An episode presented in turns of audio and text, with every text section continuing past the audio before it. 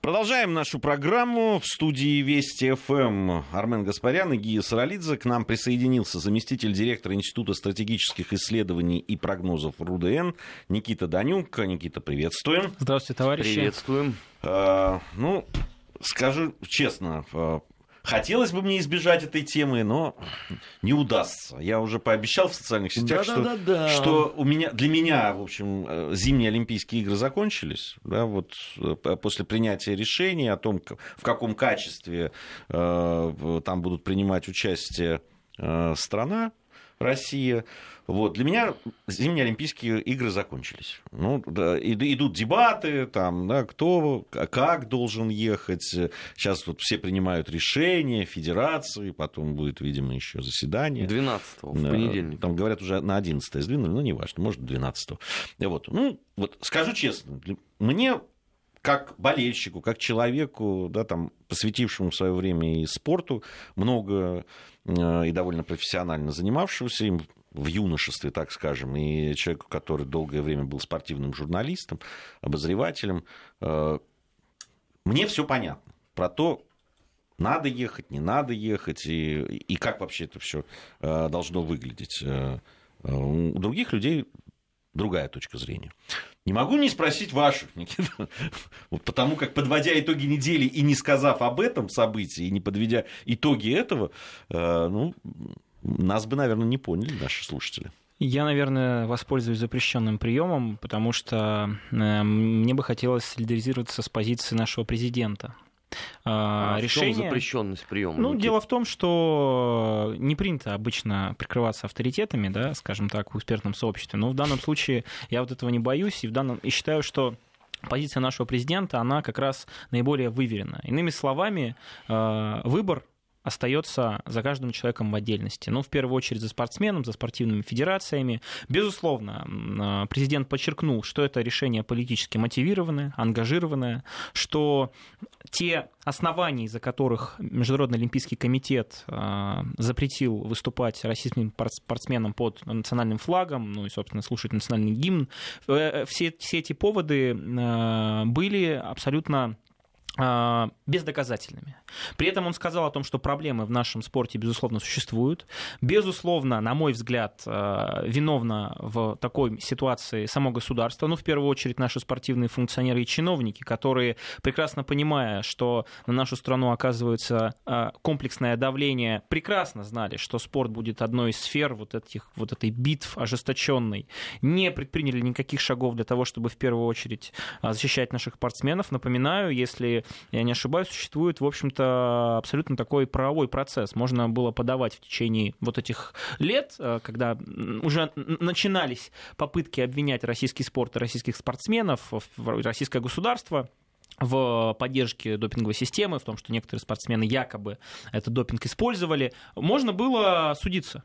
И это было, на, самом, на мой взгляд, наша стратегическая ошибка. Вместо того, чтобы пытаться, может быть, и э, бесперспективно, но тем не менее сама попытка очень важна, идти в международные суды, там, в КАС, пытаться разбираться и э, оказывать поддержку спортсменам на, э, скажем так, э, юридическом уровне, мы ну точнее не мы, а определенные да, чиновники, которые ответственны за эту сферу, видимо, посчитали наилучшим способом самоустраниться от этой проблемы, да, защищать государство и спортсмена с помощью риторики, но не предпринимать конкретных шагов, настоящих шагов. В этом смысле мне кажется, правильной позиции вот в этой дилемме нет моральной. Я не являюсь профессиональным спортсменом, хотя когда-то у меня было прошлое, но оно, конечно, не олимпийское, но тем не менее. Я тоже до определенного времени очень усердно занимался спортом, в том числе плаванием, были тренировки дважды в день. Я прекрасно понимаю, что такое вообще уровень специального профессионального спортсмена. Я, кстати, из-за этого и ушел, потому что у меня был выбор. Либо я все-таки продолжаю спортивную так, направление стезю, либо я посвящаю себя ну, учебе и так далее. И в этом смысле ситуация в которой оказались наши спортсмены, она, конечно, удручающая, потому что очень многие э, э, идут к Олимпиаде всю жизнь, для них это вот кульминационный момент, э, и лишать их возможности э, участие в таком спортивном событии, хотя уже праздником его, наверное, не назвать, безусловно, мне кажется, не совсем правильно. По крайней мере, если это это решение будут, ну, собственно, опять же, принимать вот спортивные функционеры и так далее. Вот мне кажется, именно люди, которые ответственны за эту сферу, они не имеют морального права диктовать спортсменам, как поступать. А, с одной стороны. С другой стороны, все прекрасно понимаем, что Олимпиада — это, конечно, а, в первую очередь страны, это в первую очередь национальная гордость, это имидж страны.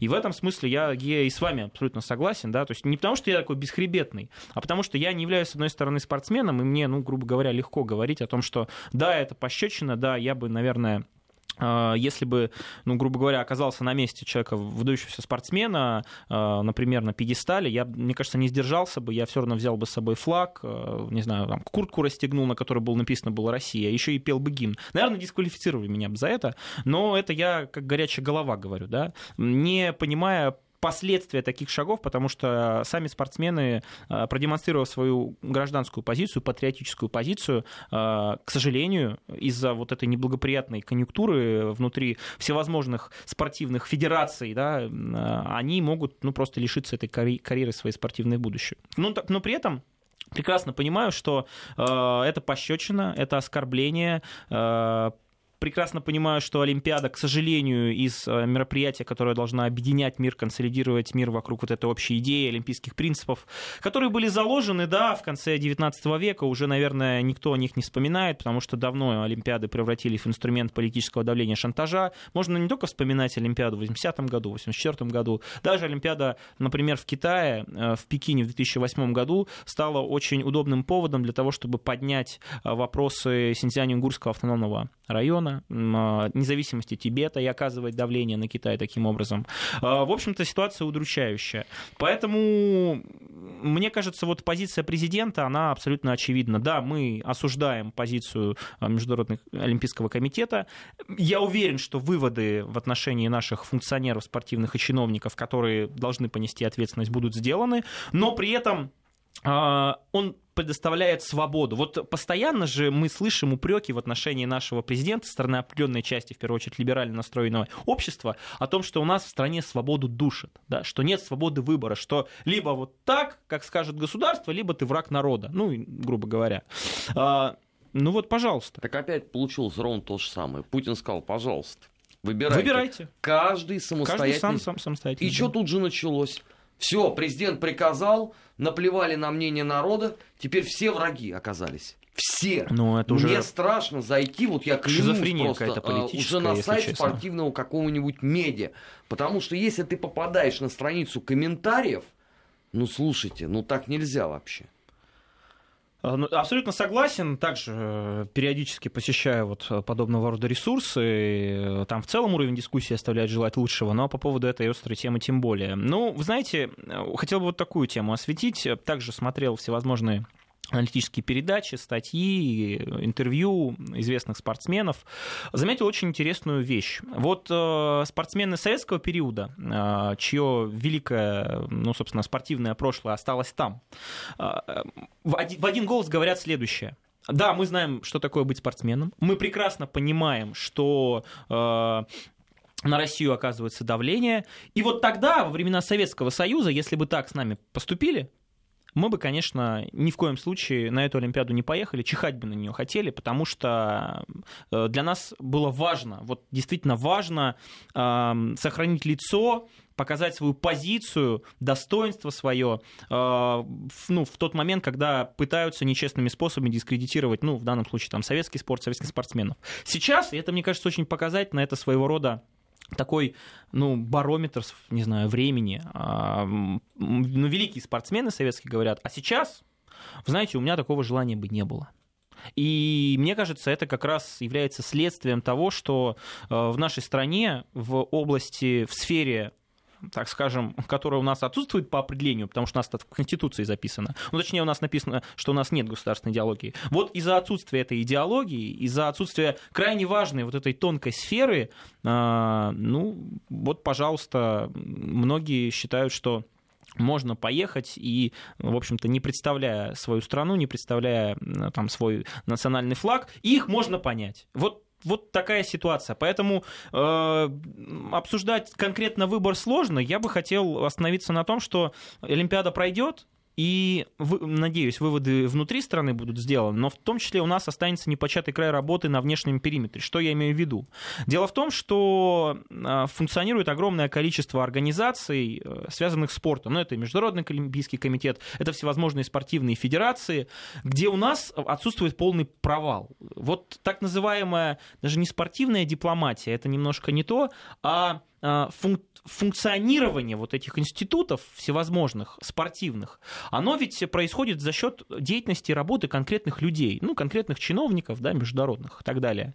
И если проанализировать, сколько людей от России работает вот в таких институтах, то можно на самом деле хвататься за голову. Мы увидим, что мы фактически, ну, самоустранились после э, крушения Советского Союза от того, чтобы в том числе на уровне конкретных исполнителей, конкретно, а ведь, ведь очень часто бывает так, кстати, ситуация в Соединенных Штатах Америки внутриполитическая наглядно это демонстрирует, что э, даже наделенный чинами, статусами и всевозможными должностями э, человек проигрывает конкретному исполнителю даже на среднем уровне на местах, да, потому что вот именно этот исполнитель ставит галочку, принимает решение, ставит печать, подпись, как угодно, является исполнителем. Вот таких исполнителей, которые бы на уровне вот этого самого процесса управленческого, организационного защищали бы интересы нашего государства, ну, по-моему, просто нет. Да, можно говорить о Международном Олимпийском комитете, можно говорить о всевозможных спортивных федерациях. У нас в этом смысле есть примеры, например, тот же Алишер Усманов, да, который является главой, если не ошибаюсь, Федерации фехтования. Но ведь это единичный случай, уникальный случай. И вот я очень надеюсь, что выводы будут сделаны, и, наконец-то, мы попытаемся расширить наше мягкосиловое, в каком-то смысле, влияние в подобного рода организациях, а, и пытаясь в том числе за счет этого отстаивать интересы нашего государства и нашего э, российского спорта. Есть второй вариант, а вот я тоже очень часто о нем слышу, о том, что необходимо э, плюнуть на Международный Олимпийский комитет, э, в очередной раз сказать, что ВАДА это, в общем-то, марионетка Соединенных Штатов Америки, развернуться и создать свое движение спортивное, ну, я не знаю, там параллельное, да, олимпийское, какое угодно. Э, вроде бы как должны товарищи другие найтись, которым тоже будет эта параллельная структура симпатична. Вот, если честно, я в этом очень сильно сомневаюсь, и опять у меня есть пример, э, к сожалению, к которому я очень часто обращаюсь, Советского Союза. Э, вот Советский Союз, наверное, э, так сделать мог. Почему? Потому что у него была идея, была идеология, было глобальное влияние по-настоящему. Можно, кстати, вот так проследить эволюцию того, как, например, в Организации Объединенных Наций э, вокруг э, Советского Союза, как центра силы, э, коалиция постоянно вот, дружественных государств разрасталась. Увеличилось количество стран, и с 45 по, ну, наверное, уже не 91 год, но по началу 50 -го года вот эта коалиция, которая так или иначе ориентировалась на мнение Москвы, э, ну, потому что была статическая идеология, многие государства симпатизировали этой модели развития государства и общества, она увеличилась, она разрасталась. Что сейчас может дать с точки зрения эм, скажем так, сценария для развития, с точки зрения глобально объединяющей идеи наше государство? Говорить о том, что МОК ангажирована и э, ВАД ангажирована, да, я думаю, что большая часть стран абсолютно вот будет кивать головой и говорить, да, вы знаете, мы тоже так думаем. Например, там китайцы, например, арабские страны, у них есть повод для недовольства. Может быть, даже многие европейские, э, которые э, тоже, наверное, подустали от диктата своего старшего собрата в лице Вашингтона. Но сделают ли они этот шаг, смогут ли они вот порвать эти путы и действительно создавать что-то новое на базе, ну вот в том числе и российской инициативы, ну я не просто там не уверен, я считаю, что нет, делать они этого не будут. И в данном случае э, бывает очень правильно оставаться в гордом одиночестве. Это бывает неоценимо. Но в такой ситуации, при такой международной конъюнктуре, при э, проблемах, которые есть внутри нашего государства, этот шаг, вот, скажем так, освобождения полного э, и попытки создать что-то свое, э, ну, мне кажется, может привести к еще большим катастрофам, в том числе и для э, спорта российского, отечественного спорта, который и так, в общем-то, испытывает, на мой взгляд, системный кризис. Я не являюсь каким-то глубоким спортивным аналитиком, хотя спорт очень люблю и ценю, но наверное, опять скажу банальность. Вот та система, а, которая функционировала в Советском Союзе, да, спортивная, она действительно готовила чемпионов, и она была своими недостатками очень часто, потому что интересы конкретного человека, спортсмена порой они действительно э, ставились там даже не на первое, там, не на второе, третье место, да, на пятое, десятое, потому что была цель, вот главное, престиж страны. Но та методика, по которой работали наши спортсмены, э, тренировали наши выдающиеся, ну, тренировали наших выдающихся атлетов, она ведь действительно была уникальной, и например, тот рывок, который совершили китайские товарищи, китайские спортсмены, вот за последние буквально 20 лет, как раз, да, с конца 80-х, там, начала 90-х по э, нынешнее время, они ведь прямо признаются, а мы ничего не придумывали нового, мы посмотрели, как это работало у вас в Советском Союзе. Да, безусловно, конъюнктура меняется. У китайцев, кстати, там еще на мой взгляд, сыграла очень большую роль их восточная медицина. Вот сейчас это ну, особенно, скажем так, такая сфера щепетильная. То есть можно э, пользоваться различным рода инструментами по типу фармацевтики, допинга, да, а можно, мне кажется, вот как китайцы, как мне кажется, работать э, вот в такой альтернативной сфере, которая тоже может определенные плоды приносить. И они достигли этих успехов. Да, сейчас такой небольшой откатик про проход, происходит, э, там, тот триумф, который Пекин продемонстрировал там, в 2008 году, они, конечно, повторить, наверное, не смогут в ближайшее время. Но то, что они находятся, наверное, в тройке э, выдающихся спортивных держав.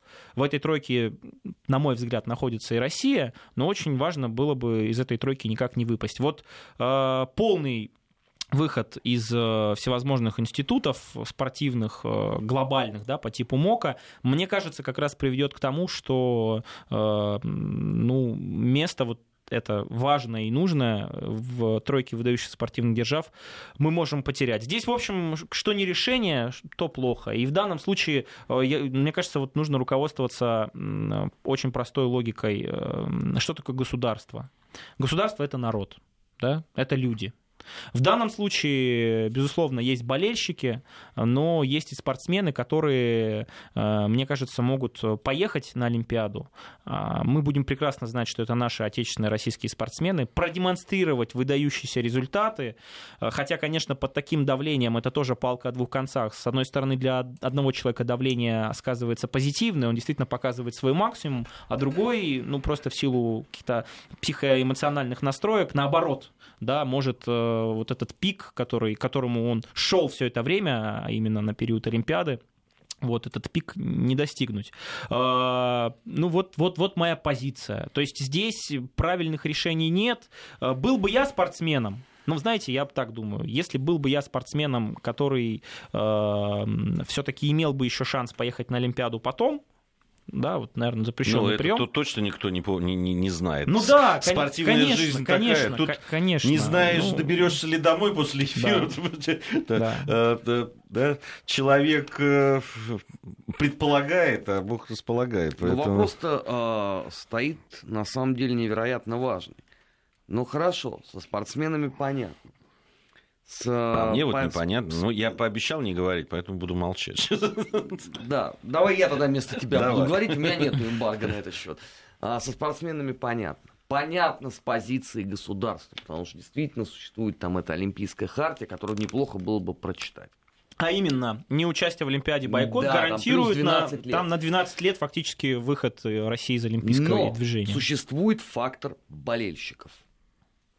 А, Никит, мы же, как болельщики футбольные, прекрасно понимаем, что то, что сейчас происходит, сильно затмило эпопею перехода а, Владимира Быстрова из «Зенита» в «Спартак», а обратно, или там Артема Дзюбы из «Спартака» в «Зенит». Какие надо найти слова, чтобы объяснить болельщикам, что а, не происходит условно факт коллаборации, потому что мне уже довелось читать даже вот это вот.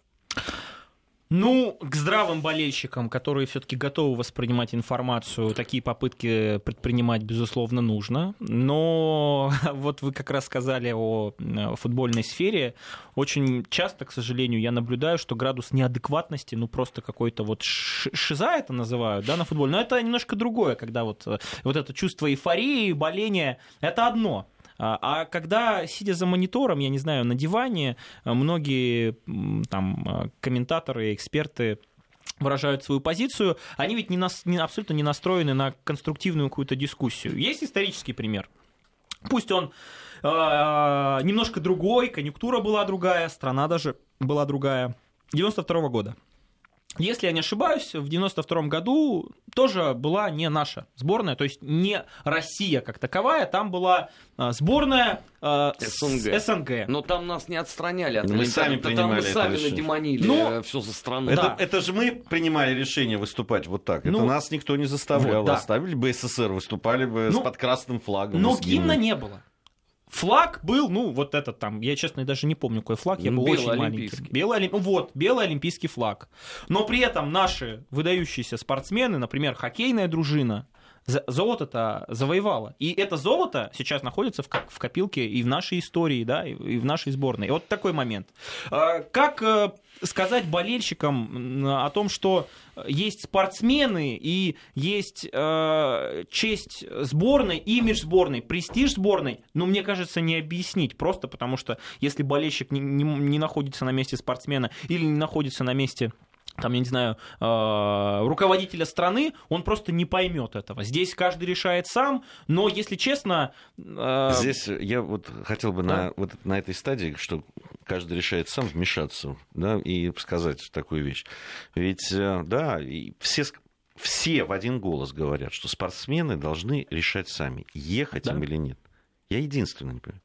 Почему очень многие люди околоспортивные, да, там тренеры, бывшие спортсмены, журналисты очень часто спортивные, говорят о том, что не надо лезть, это, это вот эта область, это спорт, чего вы лезете, говоря болельщикам, которые говорят, что ну, нехорошо без флага и без гимна.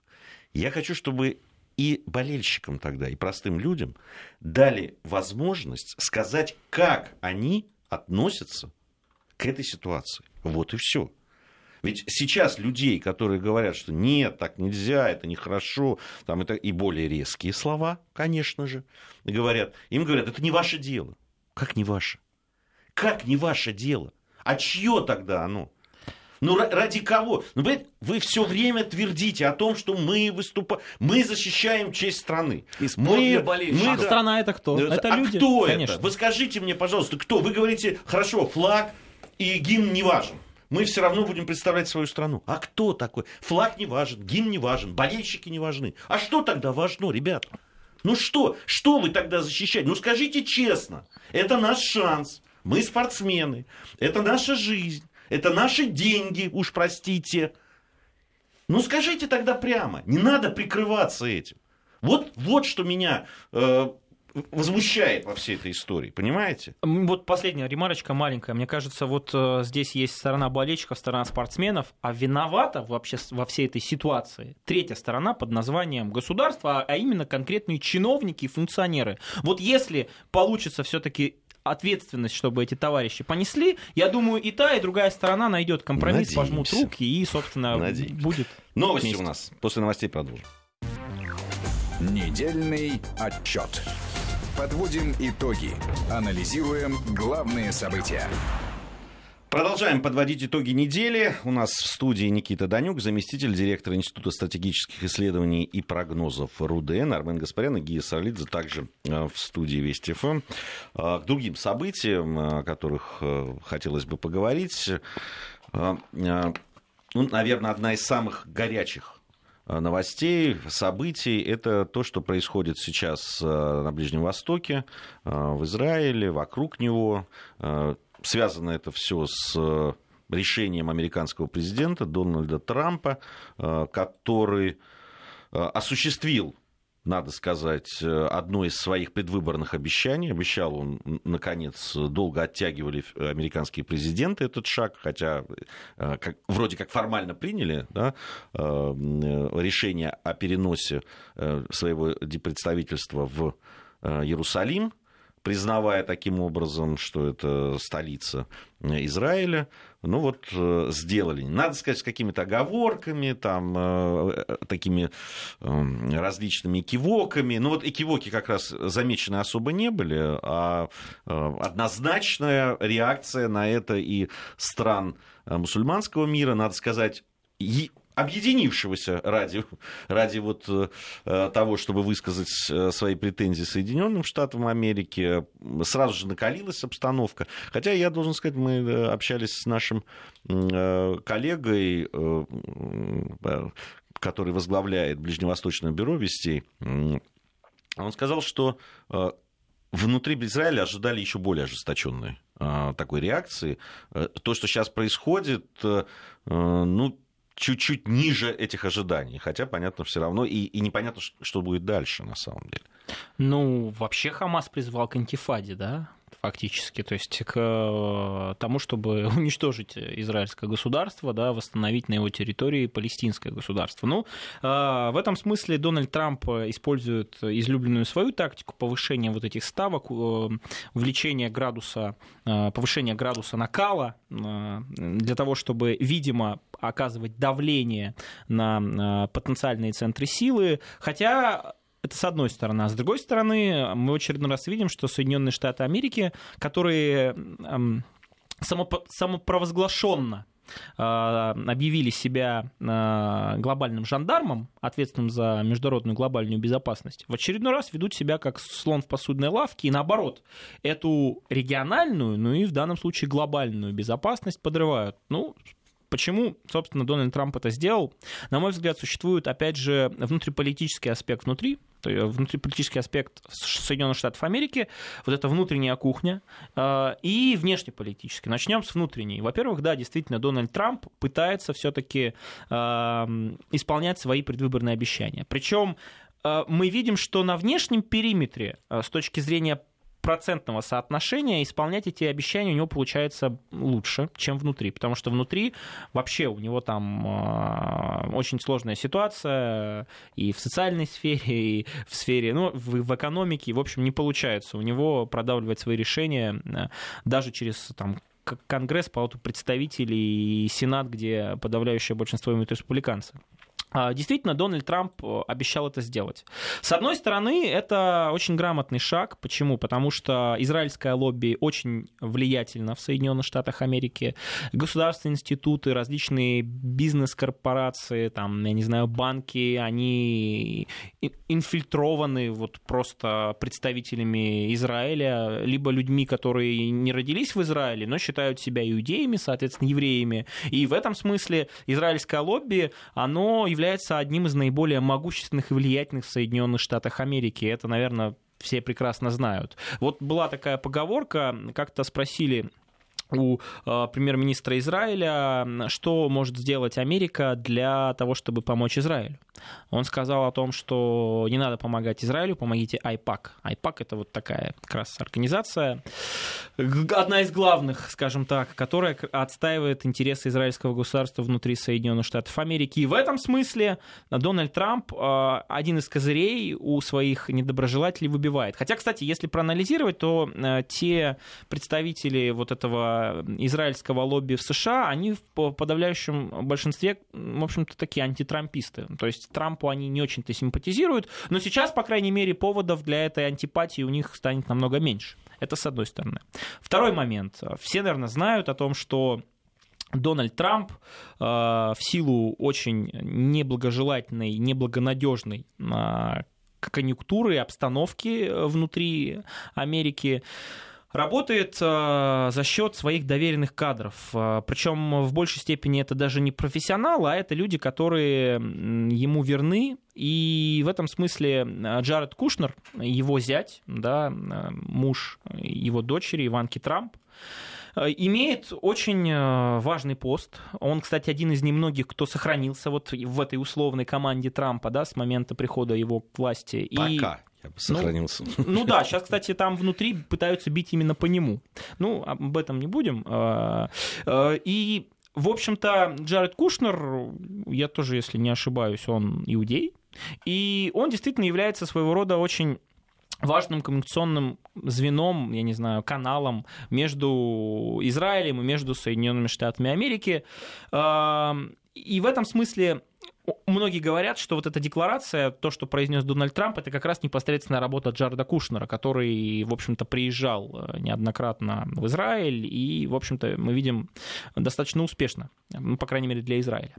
Э, есть понимание того, что то наследство на Ближнем Востоке, которое досталось Дональду Трампу после президентства Барака Обамы, было полностью провалено. Это, наверное, с этим трудно спорить. Почему? Потому что традиционные форпосты Америки в регионе в лице Турции, а, отношения были подорваны при еще Обаме.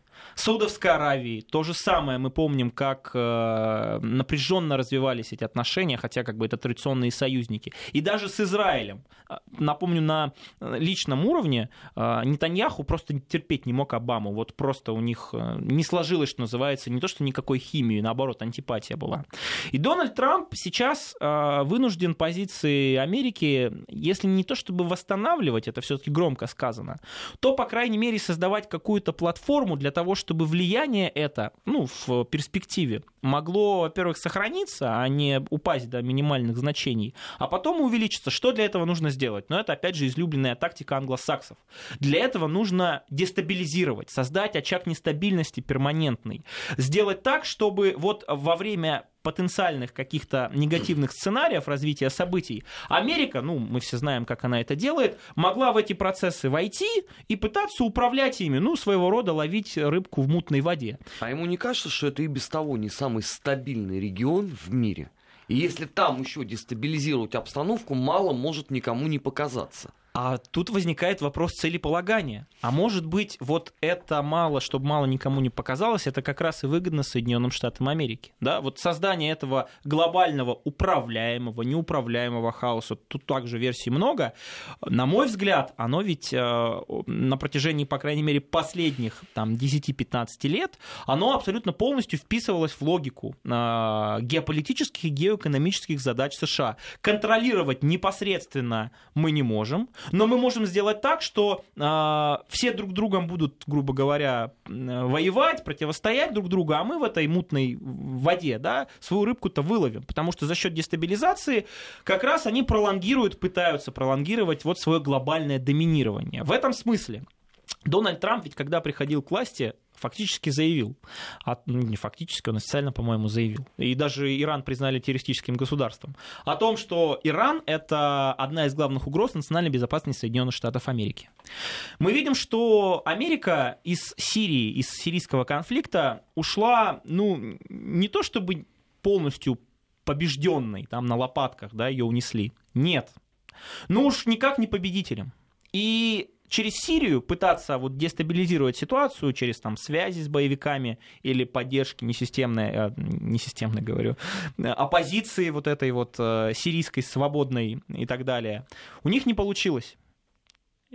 Другие игроки пришли, всему миру показали, что даже без американского Сэма можно э, нести ответственность за ситуацию в регионе, такую напряженную, и в том числе уничтожить террористическую угрозу. Кстати, по-моему, в Ираке да, тоже уже рапортуют о том, что с террористами покончено.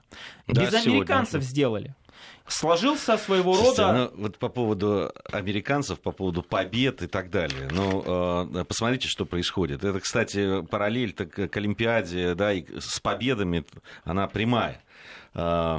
Да, тот, э, тот же Трамп выступает, говорит о том, что Америка победила в двух мировых войнах и поставила на колени коммунизм в лице э, Советского Союза. И в Сирии тоже победили. И в Сирии, да. Значит, фран, э, французский министр иностранных дел, э, значит, министр иностранных дел Франции заявляет о том, что Россия, вдумайтесь в это, приватизировала победу над ИГИЛ. Э, зачем нам приватизировать, когда ну, всем, всем и так понятно, а что... Но, ну, эти... А Макрон, который одним из первых заявил ну, о том, что он победил, он не является да, приватизатором? Что мы, французы, внесли там и так далее. Понимаете, они даже не дожидаются, чтобы прошло там 50-60 лет, как это было. Сейчас у нас информация о погоде, затем мы продолжим. Недельный отчет. Подводим итоги. Анализируем главные события. Продолжаем подводить итоги недели. У нас в студии заместитель директора Института стратегических исследований и прогнозов РУДН Никита Данюк. Так вот, по поводу лишения нас всяческих побед, да, и пер... там, ну, про Первую мировую, ладно, там Первая мировая, Вторая, ну, уж как минимум не Соединенные Штаты Америки победили в первой, да? и, и его во второй тоже. И во второй Вообще-то тоже. во второй тоже. Вот, Нет, ну, во не второй даже Аргентина победила. да. Тут, тут вот. пикантность состоит в том, что страна антигитлеровской ну, коалиции ну, такое широкое определение, там, чем все и пользуются. Там победитель, ну понятно, что победы же, как известно, да, там очень много отцов, матерей да. и так далее. А, а, нас пытаются лишить э, побед, которые вот, э, которая только что произошла, да, вот на, у всех, у всего мира э, на глазах в Сирии, и, и все понимают, но все равно, ведь технологии сейчас, Конечно. информационная война, она ведется вот здесь и сейчас. А ведь очень интересна логика. Вот наши западные партнеры надо дать им должное в этом смысле, понимают, что э, в мире постмодерна, где цитата стала текстом, где самое главное заголовок, где вообще неважно содержание, контент, мероприятия, события, которое произошло, а именно информационное обеспечение этого, намного важнее самой сути.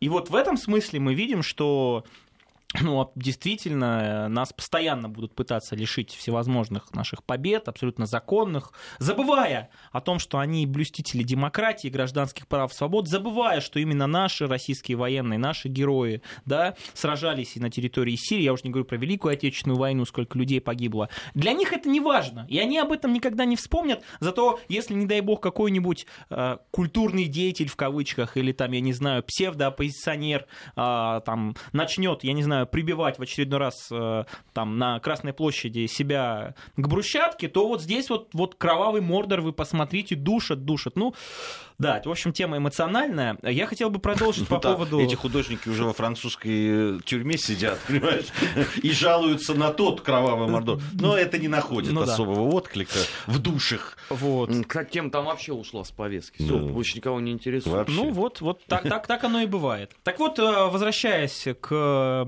признанию страны Соединенных Штатов Америки Иерусалима в качестве столицы израильского государства, на мой взгляд, стратегическая цель это, конечно, Иран. Э, мне кажется, будет, будут пытаться товарищи американские спровоцировать конфликт между, ну, соответственно, Хамас и Хезбалла с Израилем. А это автоматически, опосредованно, но тем не менее так или иначе, э, вяжет в ситуацию Иран напрямую. Кстати, я не удивлюсь, если сейчас после а, того, что Иран террористическая организация, Трамп признает корпус стражи исламской революции террористами откровенными и начнет, пользуясь вот этой логикой борьбы с терроризмом, нагнетать ситуацию э, вокруг иранского государства. Тут, опять же, интересно такая диспозиция складывается. С одной стороны, мы видим, что э, создана своего рода тройка такая большая э, в регионе. Это Москва, Анкара, Тегеран которые, ну, действительно, вот благодаря ситуации в Сирии сейчас являются, наверное, основными игроками. И это, кстати, Трампу очень не нравится. Кстати, не только Трампу, но в том числе и союзнику ближайшему э, Америки, Саудовской Аравии. Но вот мы видим позиции этих трех государств, они абсолютно понятны и логичны. Даже тот же Эрдоган, который очень такой товарищ э, с двойным, а то и с тройным дном всегда, и то сказал о том, что это, конечно, не дело. Нельзя было признавать на таком уровне, что это может, э, в общем-то, аукнуться. Но при этом есть понимание того, что вся вот эта арабская солидарность, вот я говорил сейчас как раз об антифаде, она ведь тоже, мне кажется, уже далека от того, как это было в самом начале, от аутентичной антифады. Почему? Потому что саудовцы, которые видят себя, ну, в первую очередь, идеологическим лидером в, вот внутри этого исламского мусульманского мира, Могу ошибаться, но это мое оценочное суждение. Чихать хотели на палестинцев, и для того, чтобы э, насолить Ирану, для того, чтобы сделать так, чтобы влияние Ирана как можно меньше, ну, собственно, сначала остановить, а потом вообще нивелировать, будут закрывать глаза на то, что Израиль будет делать с их палестинскими собратьями. Они могут закрывать глаза, но оставаться в стороне от э, провозглашения Иерусалима там только столицей только израильского государства Э, делается невозможным, потому что, ну вот как раз то, о чем вы сказали, э, Никита, они хотят быть духовными да, лидерами. Да. А какой же ты духовный лидер, если ты не выступаешь против этого? Если ты э, никак не защищаешь там святыни, которые находятся на территории э, того же Иерусалима? Так они им ничего не мешает на словах, что называется, защищать и, может быть, даже оказывать поддержку различным э, сообществам, принимать тех же палестинцев, которые действительно, к сожалению, ну, э, опять, не дай бог, при нагнетании ситуации и перерастания вот этих пока что столкновений уличных, да, в какой-то конфликт, тем более в горячей фазе снова хлынут, да, и будут потоки беженцев. И им это не мешает договариваться со Штатами, которые будут, э, в общем-то, вместе с Израилем ситуацию в дальнейшем расшатывать еще больше. Поэтому, э, ну, если честно, я не верю в то, что они выберут вот этот сценарий. Э, есть у нас собственно, понимание того, что э, даже сам Израиль который, ну, действительно, единственная страна, которая на официальном уровне сказала, что да, спасибо, и мы, в общем, вам за это благодарны, он ведь сам, как мне кажется, из-за нагнетания ситуации может больше потерять. Вот нужно ли это Израилю? Соответствуют ли их планы по строительству еврейского государства в этом регионе глобальным планам дестабилизации и создания очага Э, конфликта перманентного, постоянного, который и так тлеет постоянно, да, ну, в, в, в настоящий взрыв, ну, мне кажется, при э, понятной логике там, внешнеполитической того же Нетаньяху, мне кажется, тоже саму Израилю это не нужно. Здесь гораздо интереснее другое кого Соединенные Штаты назначат стрелочниками, когда это все рухнет и запылает. Ведь не сами же будут нести ответственность. Конечно. Вот здесь самое главное, кто Хамас, будет... Хизбалла, я вот больше чем уверен, будут работать Плюс через русские них. хакеры. Ну да, наверное. Это, это, в принципе, вполне естественно, потому что Москва, которая всегда исторически занимала правильную, единственно правильную позицию, нужно, чтобы два государства договорились, нужно, чтобы было образовано палестинское государство. Вообще-то, если я не ошибаюсь, у нас есть решение ООН об этом, да? Ну, нужно садиться за стол переговоров. Ну, не, ну мы видим, да, ведь э, то заседание Э, Совбеза, которая проходила э, по поводу э, признания, там только по-моему, Чехия вдруг неожиданно выступила на стороне Соединенных Штатов Америки. Там из 15 членов 14 проголосовали против этого. А здесь Соединенные Штаты оказались ну, просто фактически наедине Э, с этой проблемой. Все остальные, даже французские Министерство иностранных дел говорит о том, что они будут пытаться вот все-таки уговорить Соединенные Штаты Америки от того, чтобы они отозвали. Наконец-то дошло до европейских товарищей, что их в очередной раз будут использовать в темную, и опосредованно вот эта дестабилизация ударит и по ним. Ну, потому что вот буквально совсем недавно была ситуация в Ливии, была ситуация в Сирии, все эти огромные потоки мигрантов ударили по Европе, ударили по экономике, по социальной сфере, по безопасности, потому что теперь под перманентной угрозой террористической находится Европейский Союз. Но неужели вот до французов это дошло? Интересное очень вот э, мнение, которое я слышал в Израиле, внутри Израиля, как это неудивительно.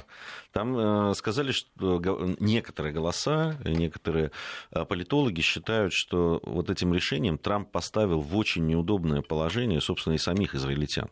Они, понятное дело, не могут сказать напрямую Трампу, что не, не надо, да, давайте конечно, ребята, конечно. потому что это может повлечь очень серьезные проблемы для нас. Конечно, э, на словах они должны приветствовать, но они понимают, что за этим последует, и они понимают, как им аукнется объединение мусульманского мира по вопросу а, Иерусалима. Они же, посмотрите, что они сделали. Они не закрыли а, а, вход в Аляксу на пятничную молитву. А это очень часто делается даже при менее каких-то серьезных да, проблемах. Там какой-то террористической угрозе там, или каком-нибудь нападении единичном. Берут и закрывают. А тут не закрыли, понимая, что этим самым еще больше спровоцируют. И они взвесив на весах, да, что будет, э, что будет э, для них более проблематично, они все-таки оставили это, они перестали это. Понятно, что там все все равно произошло, и столкновения были, и жертвы есть, и убитые, э, и раненые, но э, это создает и им проблемы. Вот в чем дело. Да не просто проблемы. Это может, не дай бог, конечно, вовлечь Израиль в кровопролитие. Сколько арабо-израильских конфликтов было? Ну, вот сейчас этот список до сих пор ведутся, к сожалению, ну, не бои, ну, по крайней мере, столкновения, и ракеты пускают по Израилю товарищи. И Израиль, кстати, тоже не в этом смысле не такой миролюбивый агнец, да, ракеты по территории Сирии да, пускает. Там удары То есть идет война, такая прокси, да, прокси-война. То есть это не вот то, как мы привыкли классические, когда танки, фронты. Нет, просто идет столкновение. Но то, что это может привести к глобальному взрыву, который, со, ну, который с точки зрения интересов, в общем-то, выгоден только Соединенным Штатам Америки, ну, даже Израиль, естественно, на все хорошие отношения, несмотря, это прекрасно понимает. А Америке, да, действительно, мне кажется, нужна просто точка входа очередная. Вот ведь это вполне понятно. Есть тлеющий конфликт, который просто вот спичку поднеси, он снова может э, всполыхать, э, полыхнуть.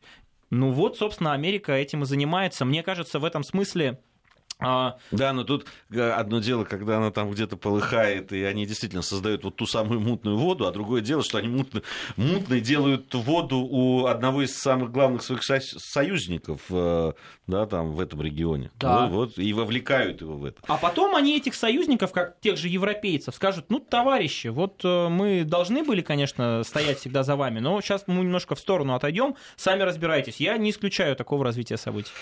Спасибо большое. Напомню, что это были итоги недели. Первая ее часть. Завтра мы продолжим подводить итоги недели. Сегодня с нами был Никита Данюк, заместитель директора Института стратегических исследований и прогнозов РУДН. Никита, большое спасибо. Спасибо большое. Мы всегда рады вас видеть в нашей студии. Сейчас новости. После новостей вернемся. И программа «Бывшие» с участием Алексея Мартынова.